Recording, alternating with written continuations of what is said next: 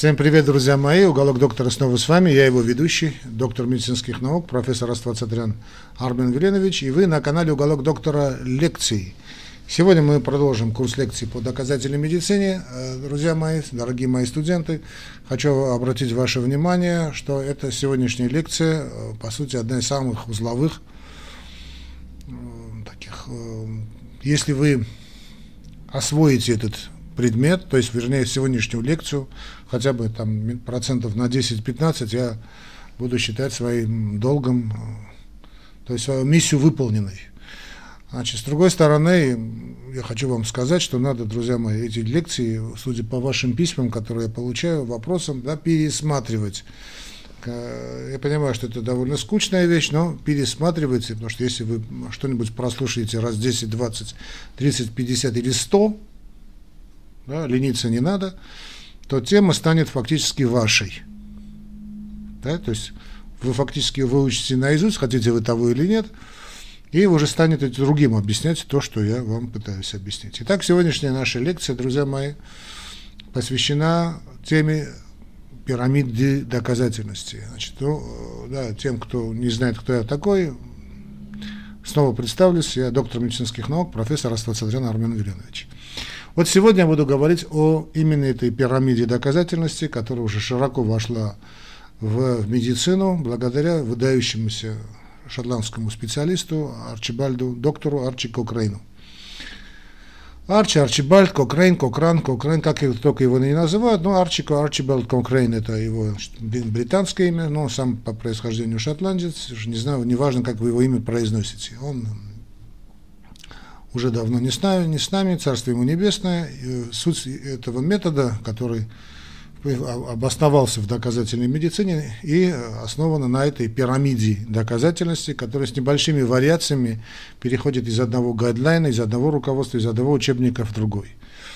Я значит, несколько раз объяснял, я виду, к сожалению, у меня сейчас нет доски значит, за спиной, значит, я более привык, конечно, объяснять что-то значит, с доской, с мелом ну или там с маркером, или там э, рисовать. Я, люблю рисовать, когда объясняю, да, художник из меня никакой, абсолютно никакой. Но в любом случае я тоже вот сегодня попытаюсь, у меня будут такие, вот я взял ручку и бумагу, фломастер, то есть это даже не фломастер, это скорее э, значит, разного цвета пасты, чтобы вам было бы наглядно, э, но не факт, что вы, то, что я нарисую, вы поймете, да. Но не суть, значит, попытаюсь несколько раз, значит, как-то делать значит, акценты на узловых моментах. Значит, в чем, почему Арчибальд Кокрейн, значит, решил вот ввести э, ни с того ни с сего вот эту систему доказательности в медицине? Дело в том, что, э, значит, э, в медицине, да, да и как в любой другой специальности, но в медицине особенно, есть какие-то такие понятия, которые мы приняли за аксиому, хотя это аксиомами не является. То есть э, есть какие-то убеждения, да, есть какие-то понимания каких, каких-то вопросов, которые идут э, или из испокон веков, скажем, с времен Гиппократа, или там Галена, Авиценны, вплоть до, скажем, Дарвина. Да, да и пос, последнее время тоже, последние годы тоже полно таких так называемых экспертных мнений, которые э, и Арчибальд Кокрейн с этим сталкивался в 20 веке которые его сильно раздражали, потому что он сам был такой, э, такой классический англосакс, да, и он требовал во всем каких-то такие, значит, э, ну, э, не, не, мнение он считал, значит, мнение это, конечно, хорошо, есть им тут трудно не согласиться, но такой, знаете, такой классический ученый, сейчас таких практически не осталось, да, вот любое утверждение он не брал за истину в последней инстанции, он говорил, что надо все проверять. И это еще аристотелевское утверждение, да, что опыт – это э, король вершины всех, всей теории, да, надо доказывать это. И вот он, когда занимался там проблемой, у него очень интересная судьба, очень, я думаю, стоит вообще было, стоило бы снять э, фильм об этом выдающемся человеке из, из очень интересной семьи. Э, все значит, проблемы 20 века его не обошли, он участвовал и в Первой мировой войне, и во Второй мировой войне, значит, ну, вот отчасти, так скажем, в Первой мировой войне, его отец погиб значит, на фронтах Первой мировой войны, сам он не участвовал, он был слишком юн для этого, а затем значит, человек очень левых взглядов пошел сражаться, попал значит, во время войны, Второй уже мировой войны, на Крите, попал значит, в окружение, его действительно очень интересная история. Я понимаю, что сейчас я отвлекаюсь, но действительно интересная история. Значит, он увлекался психоанализом, у него были, были проблемы со здоровьем, с, как я понял, с психикой, хотя все это сбрасывают на э, порфирию, которую он якобы болел, ну, якобы, не якобы, не суть важно, но то, что у него были проблемы с психосоматикой, это однозначно. В общем, пытался лечиться психоанализом, попал в Германию, чтобы изучать из самых первых значит, уст э, основы психоанализа. Довольно сильно разочаровался в этом психоанализе, потому что действительно психоанализ базируется там, исключительно на слове, я сам поклонник слова, не цифры никоим образом, но а сам э, Арчи Кокрен был поклонником цифры такой. Сейчас без всякой налета мистики, он такой пиф, пифагореец в хорошем смысле этого слова. Да, для него э, королем доказательства является цифра, то есть то, что можно доказать и не оспоривать. Затем он попал, значит, после того, что разочаровался, ну и, значит, в, этих, в этом психоанализе, ну, насколько полностью он разочаровался, я не знаю, но по, потому что он начал делать дальше, видно, что он все-таки разочаровался. Затем он попал в окружение, был, работал врачом, сначала пошел воевать в Испанию, гражданская война была с, с испанцами, в Испании, вы знаете, франкистами, такое нацистское такое движение, значит, э, ну, тяготеющее к фашизму, так скажем. Попадал в ряд переделок довольно серьезных, чудом оставался жив, потом э, началась Вторая мировая война, он был призван в британскую армию, значит, э, и на Крите попал в плен.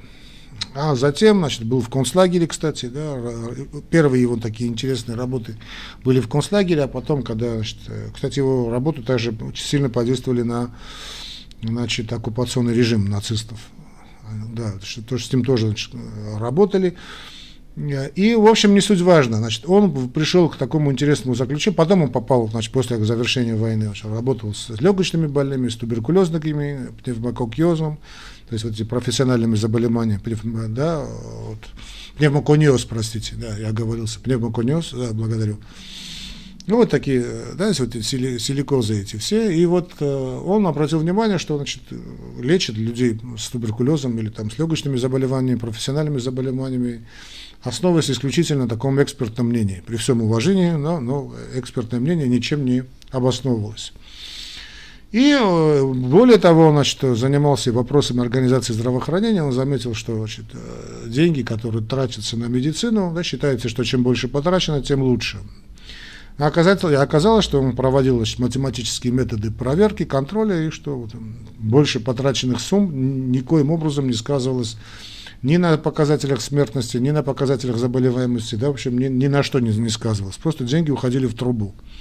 Да, и сейчас они уходят в трубу, но в общем, он сказал, что надо как-то более, ну, это логичное, конечно, заключение, которое каждый отец семейства знает это, да, что ну, здесь есть какая-то, какая-то сумма денег, их нужно наилучшим а, образом использовать. То есть нужно оптимизировать свои расходы и тратить действительно на то, что нужно, а все остальное по боку, ну, такое европейское отношение к растрате, значит, к трате денег. Совершенно, кстати, правильно. Да? То есть деньги тратим на приоритеты. И вот он э, написал книжку, в которой значит, хотел э, значит, обосновать э, подходы. Вот эта вся преамбула была очень важна. Друзья мои, поверьте, когда значит, вы будете потом сами уж преподавать доказательную медицину, вспомните не раз, потому что это будет многое объяснит в логике Кохрейна. И вот он нарисовал такой треугольник, вот сейчас я его тоже попытаюсь нарисовать, уж не обессудьте, да, и в основании этого треугольника, вот я сейчас я пишу, вот напишу слово «эксперт». Значит, эксперт, э, я понимаю, звучит немножечко для нашего слуха немножечко э, так, странно в данном случае. Ну, ну, хотите, напишу авторитет по-русски. Хотя авторитет тоже, значит, звучит не очень. И вот эта пирамида доказательности, вот, я ее нарисовал. Вот видите, в основании экспертное мнение. То есть это самый низший уровень доказательности. Чтобы было бы понятно, чем выше мы идем, давайте вот красной ручкой – я так нарисую стрелку. То есть основание пирамиды, основание пирамиды Самый низший уровень доказательности. А вот на верхушке, так фараонова верхушка, да, как иногда ее называю я, вот на самом верху это королева значит, доказательств. Так вот, экспертное мнение или мнение авторитетов имеет значит, значит, первоочередное значение. Значит, что, что такое экспертное мнение? Экспертное мнение – это то мнение, которое оказало, оказывает влияние на медицинскую школу, да, на медицинскую общественность. Кстати, эту, эту же систему можно использовать не только в медицине. Вот, допустим, э, я не знаю, есть какие-то подходы да, в медицине, которые мы знаем не основании опыта, скажем, большого эксперимента, э, значит, а мы знаем просто на основании того, что кто-то что-то сказал когда-то или сейчас с нами, нами говорит. Вот, скажем, это может быть и в древние, Гиппократ это может быть, это может быть Гален, это может быть, э, ну, столпы медицины, да, это может быть э, Махитар там, э, значит, это может быть, да, кстати, это может быть из Авицена, да, Махитар Гераций я имел в виду, это армянский ученый, древний ученый, то есть это авторитеты Дарвин, Дарвин тоже, Пирогов, Сеченов, да, которых, значит, сказали, и это мнение, так как значит, выдающегося человека, и он остается ну, практически навсегда. Однако мы знаем, что с течением значит, развития медицинской науки, да и науки вообще, некоторые мнения, которые представлялись раньше, безусловно, э, непререкаемые, они сильно изменились. Да, ну, допустим, если мы возьмем не, вот не медицину, скажем, Птолевеева, астрономия, да, так называемая гелиоцентрическая – ой, простите, геоцентрическая, гео, гео, то есть в центре находится Земля. Хотя, конечно, смотря с какой точки зрения смотреть на эту Птолемеевскую значит, астрономию, но в любом случае мы знаем, что значит, тысячелетие, ну не тысячелетие, но по крайней мере, ну почему бы и нет, два тысячелетия приблизительно, да, Птолемеевская значит, астрономическая теория, понимание имели решающую роль. Да, и вот Значит, в центре у нас Солнце, а геоцентрическое, господи, что со мной сегодня, геоцентрическое, то есть Птолемей сказал, что в центре у нас Земля, а все вокруг вертится вокруг Земли, то есть Земля неподвижна, а все вертится вокруг нас. Ну, приблизительно так было сказано. Ну, понятно, мы смотрели на Солнце, смотрели на Луну, да, все движется, но это, никто не думал, что это мы движемся. Ну, мало кто думал, вернее, так сказать. Э, оказало ли влияние Птолемеевское э, понимание астрономии на развитие астрономии? Безусловно. Оказало ли оно э, положительное влияние? Действительно, это спорно. Скорее, тормозящее влияние оказало, пока не пришли работы Коперника и других, которые поставили под очень большое сомнение и фактически геоцентрическую систему уже в средние, поздние средние века сменила уже гелиоцентрическая или коперниковская система, где в центре значит, Вселенной, то есть ну, в данном случае, конечно, это не Вселенная, в центре нашей галактики, именно галактики расположена не Земля, а Солнце. А Солнце – это третья планета, которая обращается вокруг Солнца. Таким образом, экспертное мнение, вот это экспертное мнение, оно действительно оно важно, или авторитетное мнение, мнение авторитета, но, как видим, оно затормозило развитие науки затормозило развитие науки. Э, здесь я хочу вот а, несколько слов сказать вот по некоторым тем специалистам, которые считают, что значит, научная публикация должна иметь большой импакт-фактор.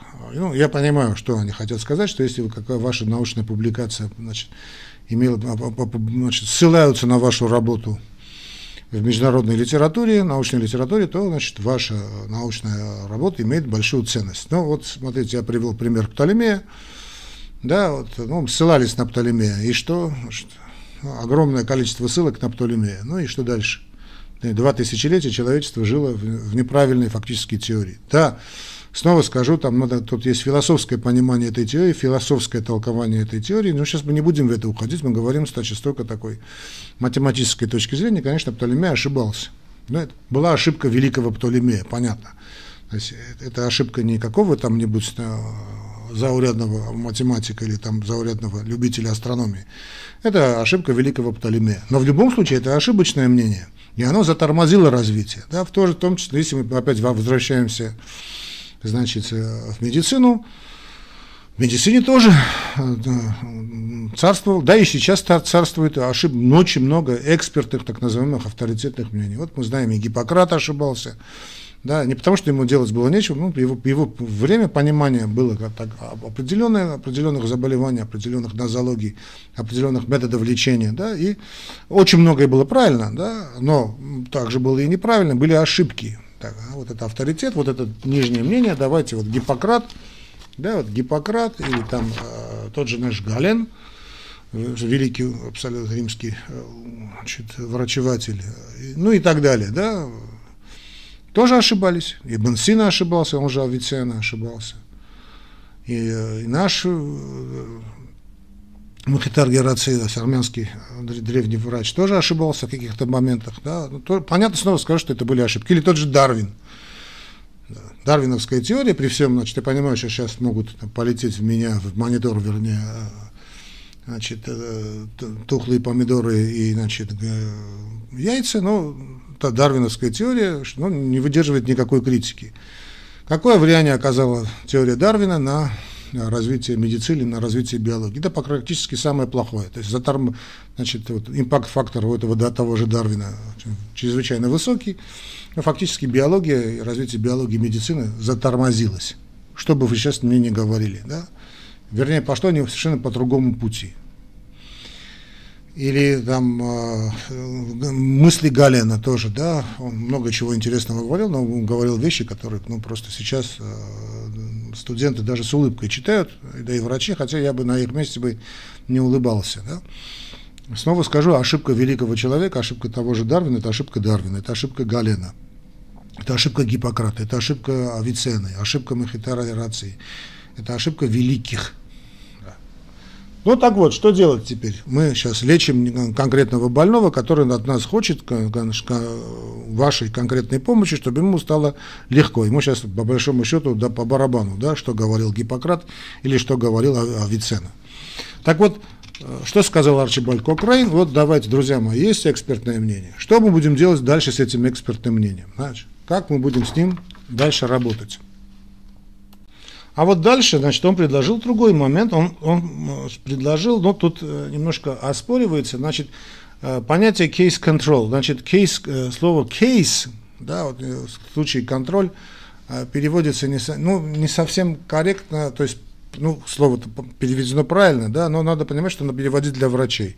Когда значит, в англоязычной литературе говорится слово case, то есть то, что переведено как случай, Э, подразумевается именно история болезни, вот в нашем смысле этого слова. Да, вот там, скажем, interesting case, интересный случай, это не интересный случай, это интересная история болезни. Скажем, Иванова, Сидорова, Петрова или там, не знаю, у кого-то там.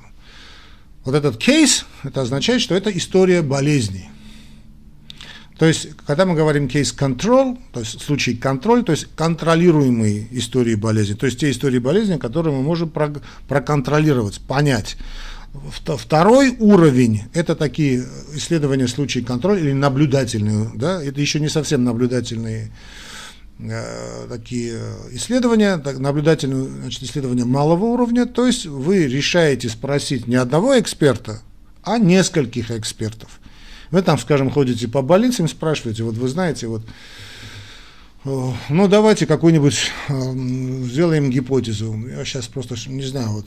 Да, вот смотрите, вот я читаю практически каждый день лекции, говорю со студентами, с врачами, ну, большей частью с врачами, конечно. Вот, вот мы замечаем, что э, за последнее время, я замечаю, я, вот конкретно я, за последние 20-30 лет, что, ну, более 30 лет, что я работаю, количество сердечно-сосудистых заболеваний у значит, молодых резко увеличилось. Это мое личное наблюдение. Вот я говорю об этом личном наблюдении. Значит, меня спрашивают, а с чего вы взяли? Вот, ну, мой личный опыт говорит. Вот это первый, первый уровень, да, говорит. Вот мой личный опыт говорит о том, что количество этих случаев действительно увеличилось за 30 лет. Скажем, я говорю, что э, в конце 80-х, когда я только-только начинал, приступал, был студентом еще, то есть, вернее, оканчивал, да, когда нам, ну, я начал работать так, научные такие работы делать, когда уже был на старших курсах, и вот там задавали, я не помню, не припомню, чтобы мы, у нас там был бы человек бы, да и в 90-е годы 40-летний инфаркт миокарда было что-то очень редкое. Очень редкое, потом, когда я уже начал работать в институте кардиологии, то есть 40-летний инфаркт, он встречался где-то раз в месяц. Сейчас уже практически середина 20-х годов, да, третье десятилетие, до 40-летний инфаркт слева налево и направо. Я видел 26-летний инфаркт миокарда, представляете, да? Вот это я, мое, мои наблюдения, это мое экспертное мнение. Тебе что сделать? Значит, как, что делать с этим э, моим экспертным мнением? Скажем, вы хотите провести какую-то, мой молодой коллега, который моложе меня намного, э, ну, да, и вот вы хотите сделать научное исследование. То есть мое экспертное мнение это очень хорошо, а вы начинаете спрашивать других экспертов. Их исследования, исследования их истории болезней. Да? То есть, вот скажем, ну, я рассказывал о своем, а вы же рассказываете о своем. Вы, значит, вы идете, вот этот case control, давайте мы скажем, значит, э, рассмотрение истории болезни. Но э, расспрос других экспертов, давайте я все-таки вот так напишу. Расспрос, хотя никто ничего не увидит, что я сейчас пишу. Но это расспрос других экспертов или маленький случай case control. Это тоже case control. Вот. Второй уровень доказательности. Вы видите, второй уровень доказательности. Так, значит, то есть я опрашиваю, то есть вы опрашиваете значит, людей именно по это, то есть других экспертов, других специалистов в этой области. Действительно, вот Армен Веленович говорит, что Значит, случаи инфаркта миокарда, случаи сердечно-сосудистых заболеваний, осложнений сейчас мы начали встречаться чаще, чем раньше. То есть вы начинаете спрашивать других людей. Скажем, вы можете спросить у меня в Армении, можете сравнить, скажем, эти мои данные, то есть да, вот субъективные, конечно, данные, с субъективным мнением других людей. И вообще вся эта пирамида, вот эта пирамида доказательности, она построена по принципу, чем дальше вверх, тем меньше субъективности и тем больше объективности. А? То есть вы начинаете спрашивать многих. А, можете спросить в Армении, можете спросить у вас там, не знаю, в России, там, не знаю где, в Польше, в Штатах, во Франции, в Японии, в Китае. Ну, ну, понятно, что да, я сейчас утрирую, но в принципе вы можете расспросить большее количество людей. И вот на основании вот этого расспроса вы получите второй уровень доказательности. Он тоже низкий, но он второй. Значит, следующий уровень доказательности – это уже, по сути, эпидемиологическое исследование. Давайте я все-таки э, сделаю другим цветом, я уже сделаю красным. Вот это классическое уже case control. Я его называю архивное исследование. Вот это сейчас я пишу архив. Я понимаю, что вы ничего не увидите в то, что я сейчас рисую, да? Но вот третий рисунок, вот это третий уровень, вот видите, красного цвета. Это case control. Ну, я понимаю, что мой почерк нечитабельный, да. Но вот третий уровень доказательности – это исследование случаев, то есть исследование истории болезни. Фактически мы что делаем? Мы начинаем поднимать, я, я называю, просто удобно, потому что когда я говорю с русскоговорящей публикой, да, они меня очень хорошо понимают. Мы работаем с архивом. Я, значит, когда работал э, во Франции да, в 90-е годы. Э, там мы, вышли после исследования КАСТ, значит, ну, это моя разработка была, вышли на, с моим, ну, с моим руководителем, конечно, вышли на очень исследование интересное влияние фликоанида на нагрузочные пробы. И вот мой руководитель, э, профессор Дилей, кстати, к сожалению, никак, связь с ним прервалась, не, не знаю, что с ним, как с ним, выдающийся совершенно человек, специалист, врач, он говорит, давай, говорит, пойди в архив, и подними все истории болезни, все нагрузочные пробы с ликаинидом. Там их было несколько сот. Да. И вот я спускаюсь, как архивариус, спускаюсь в архив, в буквальном смысле этого слова, Тулузской больницы, значит, Пюрпан, и начинаю ковыряться в архиве. Вот это и есть архив. Вот, вот отсюда, вот case control, вот case control, э, это, кстати, тоже путают, значит, можно, в принципе, это и когортным исследованием тоже назвать можно назвать, потому что когорт это какая-то группа людей, которая вас заинтересовала. Скажем, какая-то проблема, связанная с группой людей, вас заинтересовала. Вот нас заинтересовала молодые люди, скажем, что такое молодой человек, ну, значит, это возраст, ну, допустим, а, значит, 20 до 40 лет, ну, 45, давайте от 20 до 40 лет, и, значит, это случай, и мы его контролируем. Значит, нас интересует когорта молодых людей, и ишемическая болезнь сердца. То есть насколько у, у, за последнее время, ну давайте время дадим интервал 30 лет, и мы смотрим на эти 30 лет в архиве, что происходит, значит, э, с этим, с этим, э, с этим поколением. Ну, понятно, то есть поколение стареет, я говорю, вот мы смотрим все истории болезни молодых людей за 30 лет. Вот это и есть кейс-контрол. Фактически вот отсюда, я вот рисую всегда человечка, сейчас не знаю, как у меня хорошо получится или нет, я просто нарисую точку и, и сделаю вот другой ручкой, не знаю, нарисует у меня или нет, взгляд вниз. Вот я оборачиваюсь. Это я. Видите, это я. Я повернулся я смотрю назад. Если я смотрю назад, я смотрю в ретро, правильно? Ретро. Ну, все мы знали, ну, многие любят музыку ретро, да? В мое время музыка ретро это была музыка 20-х, 30-х годов, максимум 50-х годов. Значит, 20 века, сейчас ретро, музыка советского времени. Да? Мы поворачиваемся назад, и мы начинаем смотреть вот этот кейс-контрол. То есть мы начинаем смотреть на те когорты, которые нас интересуют. Это третий уровень доказательности. То есть это ретроспективный. Я, я сейчас ничего не делаю с больными, я работаю с архивом. Поэтому я называю этот уровень доказательности архив. Архив. Я смотрю вниз, назад, ретроспективно.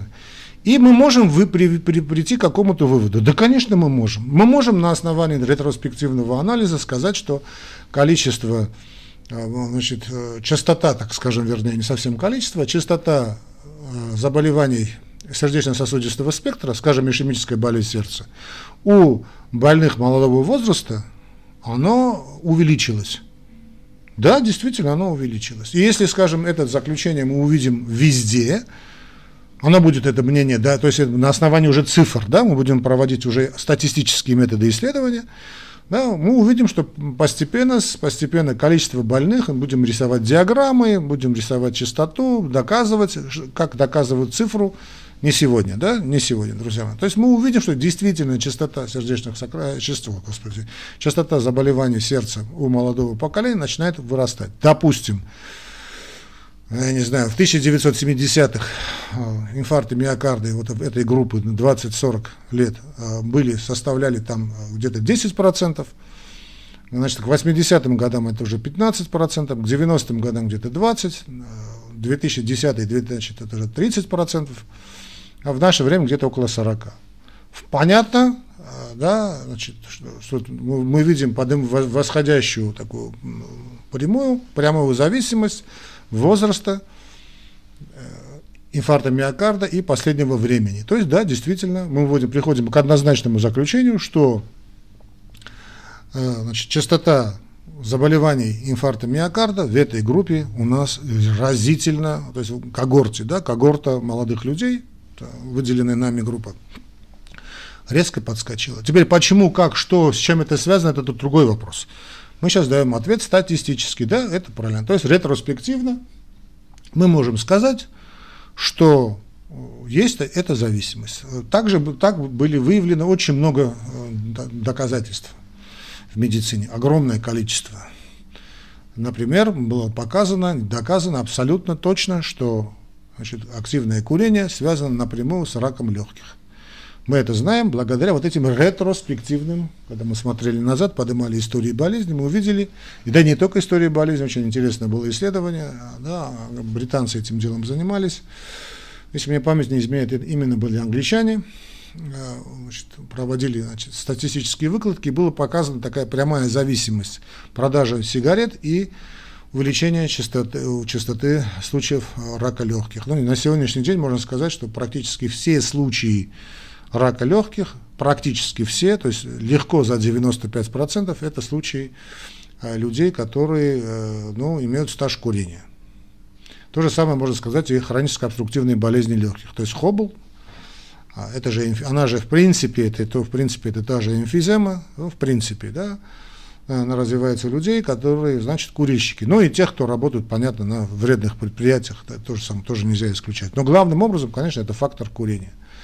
Также с помощью, скажем, э, вот этих проспективных ретроспективных, простите, ретро-ретроспективных методов исследования было показано, что введение инсулина в лечении сахарного диабета первого типа показало такие цифры, да, что тут уже значит, ну, двух мнений быть не может. И фактически дальше уже продолжать исследование бессмысленно. То есть здесь можно остановиться, и здесь поставить жирную точку и сказать, что вот есть мнение, которое, э, экспертное мнение, а, да, скажем, что сигареты вызывают рак легких, оно доказано в ретроспективных исследованиях. Также было доказано, скажем, влияние э, малоподвижного образа жизни на частоту э, развития сердечно-сосудистых заболеваний, тоже было показано ретроспективно. То есть мы смотрели архивы, поэтому так важно, друзья мои, а, хранить архивы. Ну, сейчас их пытаются компьютеризировать, ну, компьютеризировать это, диджитализировать, как сейчас говорят, делайте, что хотите. Но архив и умение работать с архивом – это тоже искусство. Вот, я тоже начинал работать в 90-е годы, да, вот во Франции вот, работал с архивом. То есть, понятно, работал и с живыми больными, то, что и делал и то, и другое. Что я делал другое, это уже перспективные методы, это другое. Хорошо, вот это мы поняли. То есть отсюда я смотрю вниз. И отсюда, скажем, я смог доказать, что, а, значит, действительно, частота, ну, доказали мы мою теорию, да, что э, частота инфаркта миокарда, ишемических болезней сердца, да, случаев, да, намного чаще сейчас встречается в молодом возрасте, чем там 20-30 лет тому назад. Это называется case control. То есть мы контролируем кейсы, все кейсы, случаи сердечно-сосудистых заболеваний у, у молодежи. Ну, вы можете взять что-то другое. Бог вам в помощь. Сейчас я, да, о лекарствах я чуть позже скажу, не знаю, будет у меня со временем или нет, но чтобы вам это было понятно. Но, допустим, вот этот, мы пришли к какому-то заключению, и нас интересует, э, а что дальше – да, вот, э, ну, не столь очевидный момент, ну, скажем, э, тут курение и рак легких, это настолько очевидно, что тут это просто не обсуждается. Но э, какой пример вам сейчас привести? Да, вот очень хороший пример, да, я об этом говорил на недавнем стриме, по-моему, или это на лекции было, уже не помню. Был такой президент, ныне покойный, выдающийся действительно президент Соединенных Штатов Америки, Франклин Делано Рузвельт которого очень любили в Соединенных Штатах Америки, он был большим авторитетом, не только в своей стране, его действительно любили этого человека. Он выводил страну фактически из великого кризиса, то, что называли тогда Великой депрессией, э, хотя, правда, то, что сейчас происходит, это намного хуже, чем да, Великая депрессия, но не, сейчас не об этом речь. Значит. И вот Франклин Делано Рузвельт предложил какие-то свои подходы, он действительно смог вывести но это был период личности, конечно. Он вывел значит, Соединенные Штаты Америки из э, такого пике, смог достаточно достойно а, при всех издержках значит, э, начать Вторую мировую войну, э, хотя и кое-какие моменты были, конечно, и им самим спровоцированы, но теперь история не, не, судит, не судит победителей, судит побежденных. Это известная вещь. Ну так вот, он страдал гипертонической болезнью. Сейчас называют это артериальная гипертензия, хотя артериальная гипертензия это скорее э, симптом, синдром гипертонической болезни. Болезнь это намного шире, чем просто артериальная гипертензия. Но не суть, ладно, мы продолжим обсуждение. И вот э, он очень тяжело болел, его цифры были довольно высокие. Вот мы знаем, бюллетени есть у врачей, мы видим его на Ялтинской конференции. А то, что он находился в коляске, это он находился в коляске не из-за того, что у него была гипертоническая болезнь, но в детстве он перенес полиомиелит, тогда полиомиелит э, не умели лечить, да и сейчас, по большому счету, лечить мы не можем, сейчас мы вакцинируем. Полиомиелит, это вирус полиомиелита, и э, вот это страшное э, заболевание ушло, ну, практически, можно сказать, в небытие не искоренено полностью как ОСПА, но э, значительный успех в этом есть. Так вот, э, очень тяжело страдал. Вы представляете, что такое человек с, с гипертонической болезнью, а хроническое заболевание, человек так или иначе значит, привыкает к, этой, к этому заболеванию, особенно не жалуется. То есть постепенно угасает человек. И вот а требовалось высокое напряжение. Ну, представляете, да, руководители стран, в общем, все руководители стран, это очень интересно, могу просто вам сказать, это мое личное наблюдение, просто выгорают. То есть мы посмотрим на, на товарища Сталина до войны, и после войны, да, вот эти четыре года человек сгорел просто. То же самое касается и э, сильно пошатнувшего здоровья Черчилля, уж не говорю о Рузвельте. А Рузвельт просто и не пережил войну. И вот он не пережил, давление его было в 1944 году уже, давление шкалило там 300, и он умер от э, гипертонической болезни, кровоизлияние в мозг, и очень тяжело умирал. А Америка тяжело перенесла, очень тяжело перенесла значит, смерть своего руководителя, лидера, потом стал президентом вот это недоразумение Трумен, и э, Трумен, э, при Трумене, да, значит, начался сбор денег, чтобы как-то положить конец вот этой гипертонической болезни. Собрали а, сумму, сейчас я уже постоянно я забываю эту сумму, не то 500 тысяч долларов набрали, не то 50 тысяч, уж не помню. Ну, в общем, в нынешнем эквиваленте это довольно много, в 10 раз больше. И вот, представляете, во время войны собирать деньги, да и так с деньгами очень туго было, вот, и э, решали, как потратить эти деньги. И вот, слава тебе, Господи, я, честно говоря, не знаю, кто это предложил, но предложение было совершенно гениальным, совершенно, то есть абсолютно, вот, абсолютно гениальное решение было принято. Давайте, давайте скажем, сказали, что давайте мы не будем тратить деньги на, не знаю что, на хухры-мухры, да, на какую-то очередную э, Филькину грамоту, какую-то очередную микстуру для лечения гипертонии. Давайте мы все-таки поймем, из-за чего она развивается. Потому что были работы Образцова-Стражевска начала 20 века, слово именно на немецком языке, кстати, работали выдающиеся русские ученые. А вот понятие эссенциальная гипертония идет от них. Эссенциальная, то есть необходимая. Да? Вот это понятие возраст, гипертония, да, то есть, для, скажем, для человека нормальный возраст, это значит, 100 плюс считалось плюс возраст. Скажем, если вам 60 лет, ваше нормальное систолическое давление 160. Если вам 80, то есть ваше нормальное давление 180. Ну, есть там моменты, с которыми э, действительно можно поговорить. Так, сейчас они вызывают улыбку, эти рассуждения, но они довольно долгие годы царили среди кардиологов. Ну, тогда кардиологии такой, как специальности еще не было. Ну, среди терапевтов, среди врачей. И вот предложили, давайте мы будем, возьмем какое-нибудь население, когорту, большую когорту возьмем, опять же когорта, да, и будем ее, за ней наблюдать.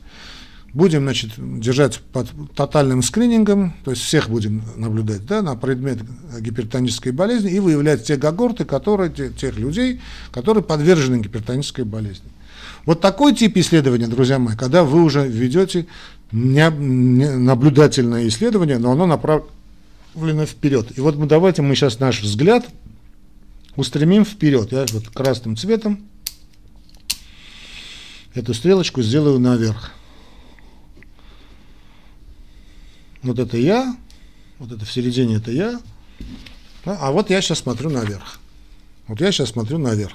Вот с этого момента начиная наступает другой период. То есть я поворачиваюсь от архива да, и начинаю смотреть вперед, в будущее начинаются так называемые проспективные исследования. Вот наверх это проспективный, вот проспект, да, то есть слово проспект, это она же перспектива, да, вот это все, это все одно и то же а, обыгрывается слово перспектива, то есть вперед.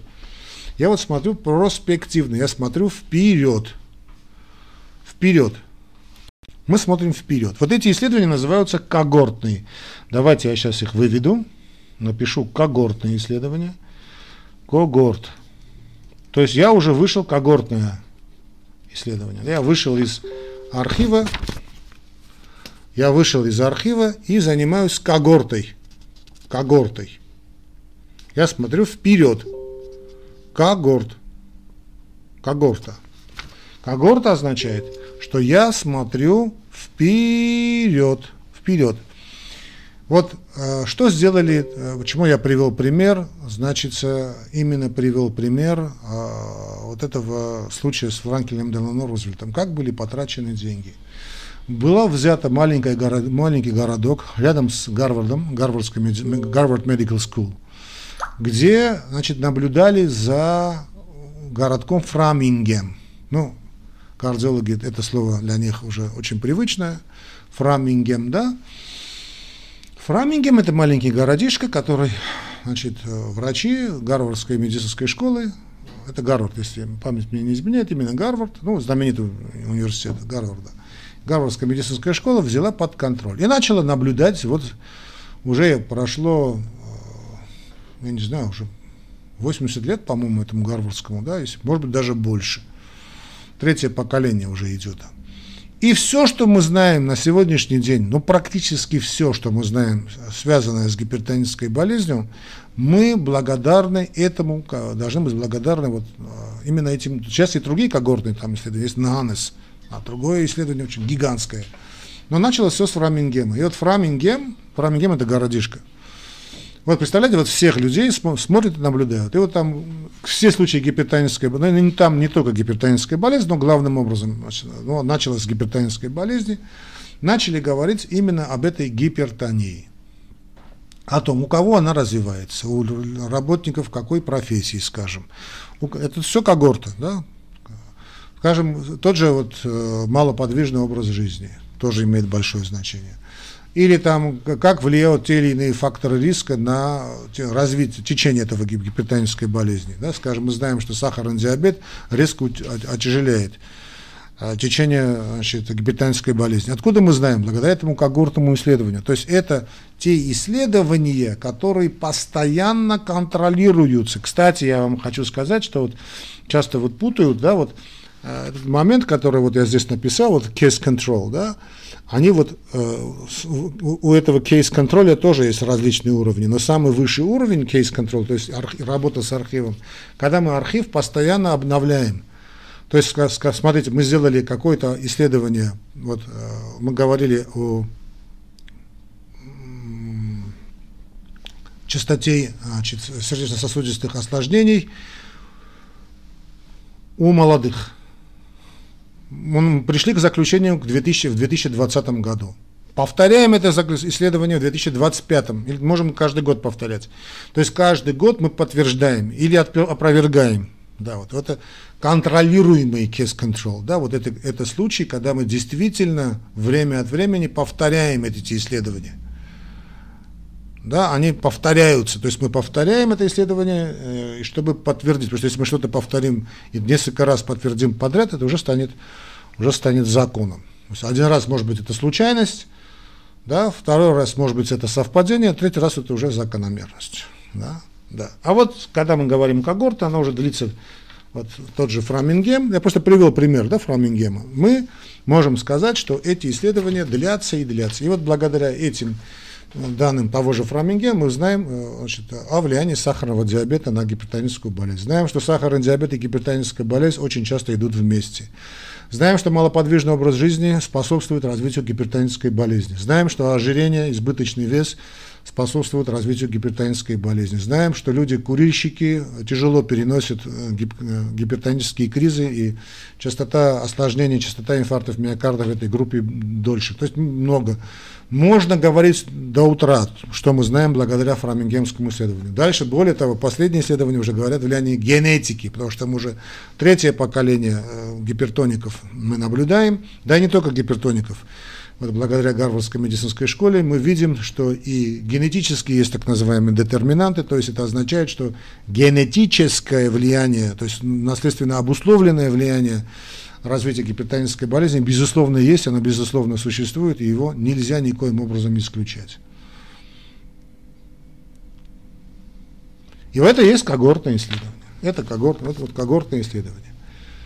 Да? То есть, смотрите, от экспертного мнения мы как ушли вперед. Раз, значит, первое, второе, это четвертый уровень. Четвертый уровень. Первый уровень было экспертное мнение, второе было экспертное мнение многих людей, случаи, значит, истории болезни рассказывали, истории, да, рассказывали, что там у них было. Третий уровень – это у нас case control, то есть контролируемые исследования, то есть контролируемые случаи истории болезни в прошлом. Это архив. А сейчас мы поворачиваем вперед и смотрим вперед. И наблюдаем эти когорты. У этих когорт, когортные исследования имеются свои конечные точки или эндпоинты, то есть конечные или исходы.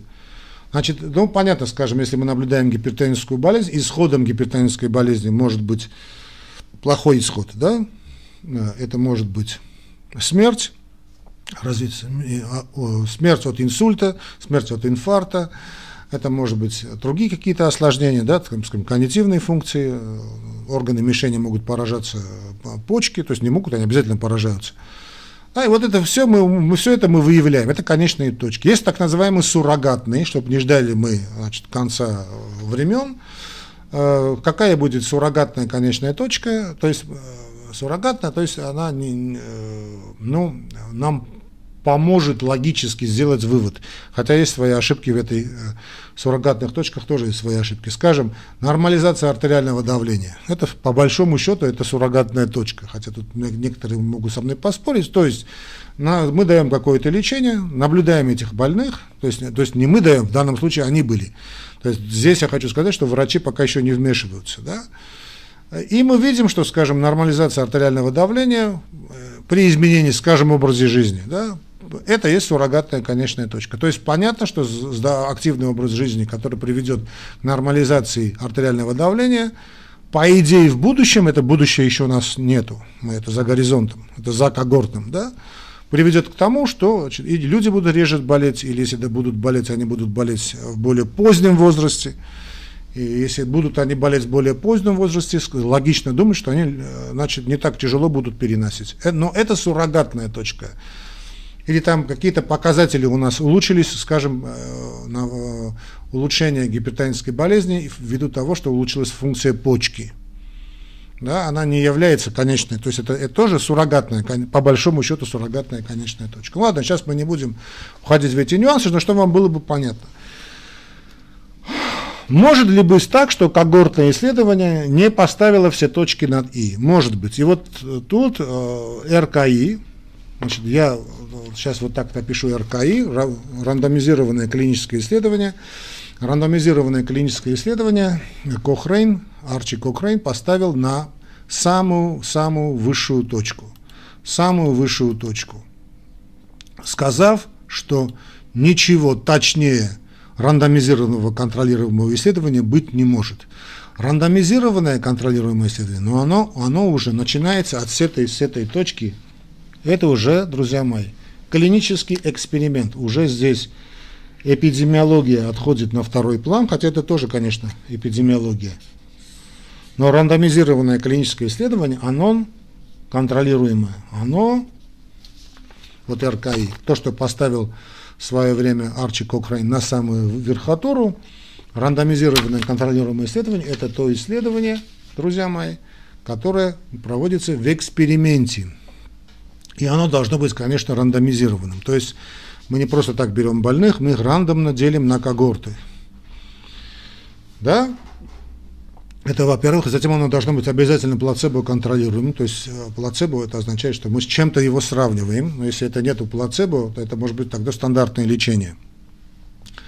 Скажем, если тоже мы, значит, мы взяли э, гипертоническую болезнь, не совсем корректно больного значит, держать на плацебо не совсем корректно. То есть это может быть стандартная терапия какая-то, и по закону, ну, вернее, так скажем, общепринятому, но не писанному закону, стандартная терапия должна быть наилучшей. Скажем, мы создали какой-то препарат, который называется ахуин, чтобы проверить этот ахуин, нам нужно сделать плацебо контролируемый. То есть плацебо у нас не совсем может быть и получиться, но мы говорим больному, вот вы получаете вашу стандартную терапию, она наилучшая, которая на сегодняшний день есть, медикаментоза, плюс добавляем что-то. Ну, можно добавить плацебо, можно. А можно добавить э, и, значит, э, вот, э, значит, ран, ран, рандомизировали мы, да, отделили группу контроля. Группа контроля вот получает то лечение, которое она должна получать. Другая группа, она уже экспериментальная группа. А эта экспериментальная группа получает ваш ахуин. Ну, пусть она пусть получает ахуин, и потом мы это сравниваем. Но, конечно, должны быть все ослеплены. Это вот называется blind, double blind, или двойное слепое. То есть ослеплены не в плане того, что человека ослепляют или там врача ослепляют, в плане в том, что значит, не знают, что они получают плацебо или стандартную терапию, или, ну, стандартную терапию обязательно надо получать, понятно, в данном случае. Или вот это экспериментальное лечение не знает ни врач, ну, может догадываться, да, но он не знает конкретно, что, что он дает значит, дополнительно к стандартной терапии, и не знает сам больной.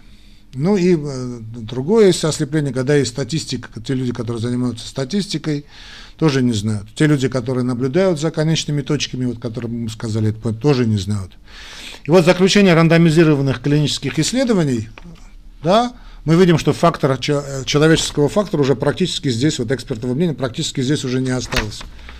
Практически не осталось. И вот рано, так, ну, в конце 80-х очень мало было рандомизированных клинических исследований. А, и Кокрейн, значит, не, практически, ну, застал, конечно, вот эти метаанализы. Что такое метаанализы? Это вершина доказательств. Потому что сам Кокрейн в своей книжке считал, что ничего выше рандомизированного клинического исследования нет. Но сейчас у нас есть метаанализы, систематический обзор. Я вот тут поставлю букву М. Да? Вот эти метаанализы, вот эта буква М. Да, вот это М метаанализы, самое высокое, да, вот это метаанализы, то есть анализ анализов, грубо говоря, то есть все рандомизированные клинические исследования по какой-то проблеме, скажем, по проблеме клинической, э, по проблеме той же гипертонии, выводятся на первый план, все, которые существуют, да, все рандомизируют, скажем, в Англии, во Франции, в Армении, в России, э, в Штатах, в ЮАР, в Австралии, неважно. Все они собираются, все они проводятся через специальные методы значит, анализа, статистического анализа, и эти результаты уже, ну, можно сказать, уже и не обсуждаются. Да, хотя, конечно, обсуждать их всегда надо. И вот все эти рекомендации, они вводят, да, вот все эти данные систематических обзоров, систематические. Вот здесь тоже мы проводили систематический обзор, но систематически мы, а, вот этот case control. Но вот этот систематический case control касался архива. А здесь мы систематически делаем все мы всю эту пирамиду систематически проверяем. И главным образом мы систематически проверяем именно все рандомизируемые клинические исследования, и эти заключения нам попадают в рекомендации, то есть гайдлайны, где и пишется, скажем, уровень доказательности. Вот что такое, какой уровень доказательности у нас есть, он пишется. Вот первый уровень, второй. То есть первый уровень доказательности это у нас экспертное мнение, а самый высший, наивысший это, значит, самый высший, наивысший является уровень. Это уровень доказательности, доказательности первого порядка. И отсюда идут рекомендации. Вот о рекомендациях я, наверное, все-таки сделаю отдельную передачу, потому что я не поместился в свое время, потому что есть три класса рекомендаций, но чтобы вы, значит, не сейчас, я понимаю, говорил много, долго, чтобы вы как-то бы не значит, перегрузились, друзья мои, нас сегодня достаточно. Я очень рекомендую эту передачу пересмотреть несколько раз, раз 10-20, Э, и как видео, и как аудио, да, потому что я думал, я что-то нарисую более-менее удобоваримое, то, что я нарисовал, ну, вряд ли кому-нибудь понравится. Ну вот, э, пересмотреть и прийти к какому-то своему заключению. И вы тогда поймете. Если вы поймете вот этот уровень доказательности пирамиды Кохрейна, поверьте, все остальное в доказательной медицине, там еще есть кое-что, надо, которое обязательно надо обсудить, но дальше уже все вам станет ясно. Конечно, пирамида Кокрейна имеет свои гигантские плюсы, имеет и свои минусы. И здесь я тут должен вспомнить, о Черчилле сказали, спросили его, его, ну это приписывается Черчиллю, ну на Черчилля похоже, говорят, как вы относитесь к, демократии? Ну, сказал, что худшая форма исправлений, но ничего лучше э, демократии мы не нашли. Да, действительно, демократия худшая из форм исправлений, ну, да, но ничего лучшего Черчилль не нашел, вот и по большому счету и пирамида Кокрейна имеет свои очень серьезные недостатки, а, очень серьезные, а, и ею можно манипулировать, и манипулируют. Здесь и уходит и полностью, значит, мы отказываемся от субъективного подхода, это означает, мы отказываемся от школы, но об этом мы будем говорить, э, я надеюсь, на следующей передаче, когда мы затронем вопрос рекомендаций, клинических рекомендаций первого, второго, третьего порядка которые, опять же, будут основываться на вот, пирамиде Кокрейна. До новых встреч, друзья мои. Встретимся, поговорим и храни вас Господь. Пока.